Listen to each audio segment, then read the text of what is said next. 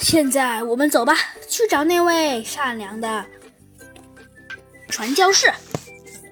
呜嘞呜嘞呜嘞，马拉巴马卡西。这些人呢，又唱起了他们那些奇怪的歌谣吧。我们到了传教士的驻扎之地。你看，丁丁，那是医院，而那里右边是学校和农场，这里是教室，那边在中间是我们的小教堂。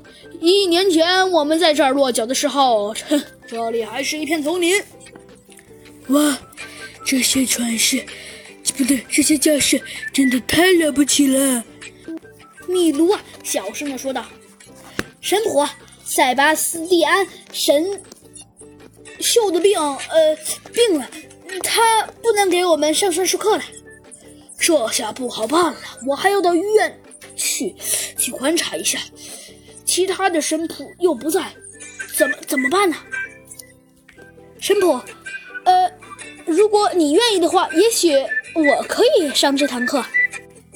你，呃，哦哦，对了，呃，有什么不可以呢？哦，我谢谢你了。咦，头一次看丁丁当老师，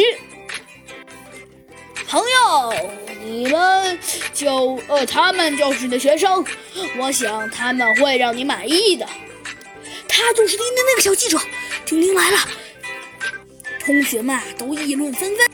嘿嘿，您过奖了，不过那是肯定的，他们看来都很可爱哦。亲爱的丁丁，啊，不对，亲爱的小朋友们，这位是著名的记者丁丁。萨萨巴斯姆安神父不在的时候，他很乐意给你们上这堂算术课。如果你们愿意的话，我们先做几道加法题。谁能告诉我二加二等于几？啊啊！场面一片寂静。谁能告诉我二加二等于几？啊！呃，还是一样寂静。呃，没人回答。那好吧，你们再想一想，二加二，二加二等于几？啊啊！